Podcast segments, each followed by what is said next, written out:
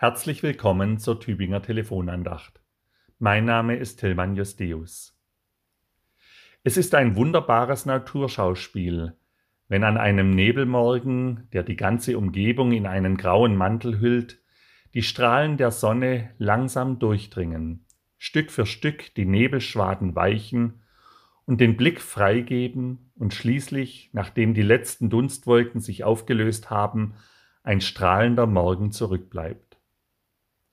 Oder wenn nach einem wolkenverhangenen Tag dann doch noch das Abendlicht sich den Weg durch die Wolken bahnt, die Sonne wie ein Messer die Wolken zerschneidet und wie ein langes, glänzendes und strahlendes Band die Sonnenstrahlen die grauen Wolken verdrängen und mehr und mehr den Blick zum Himmel freigeben.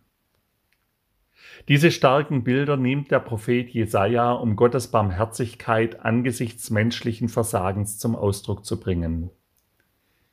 Ich tilge deine Missetat wie eine Wolke und deine Sünden wie den Nebel. Kehre dich zu mir, denn ich erlöse dich.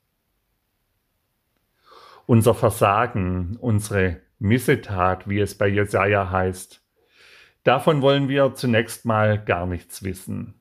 Sie kennen das. Wir rechtfertigen uns vor uns selbst und vor den anderen. Wir schämen uns auch und reagieren unter Umständen gerade deshalb mit heftiger Abwehr. Wir leugnen, vertuschen, überspielen oder verharmlosen das, wovon wir aber genau wissen, dass es nicht in Ordnung war, nicht gut war.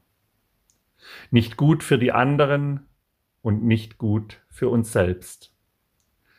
Das Leben ist überschattet wie von einer grauen Wolke, mit einem Nebel, der uns die klare Sicht nimmt, die klare Sicht auf das, was gut wäre, was wir tun sollten.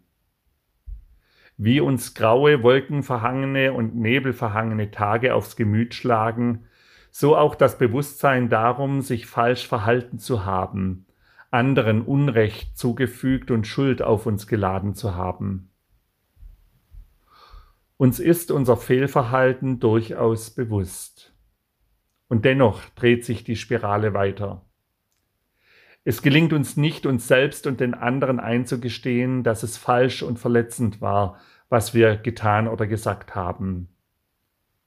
Wie oft kommt dann das eine zum anderen dazu Manchmal so lange, bis die Situation so verzwickt ist, dass ein Ausweg unmöglich erscheint. Kehre dich zu mir, denn ich erlöse dich, sagt Gott durch den Propheten Jesaja. Und der Lehrtext konkretisiert, wie dies für uns Christen sich durch Jesus manifestiert.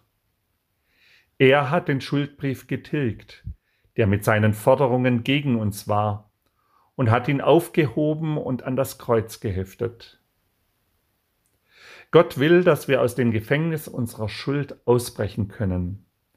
Er will, dass wir uns dem Leben wieder zuwenden, wieder frei werden und neu anfangen können.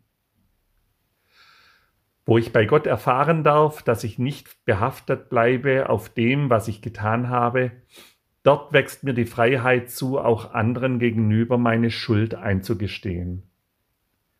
Er nimmt mir die Angst, verurteilt, abgelehnt, nicht mehr angenommen zu sein.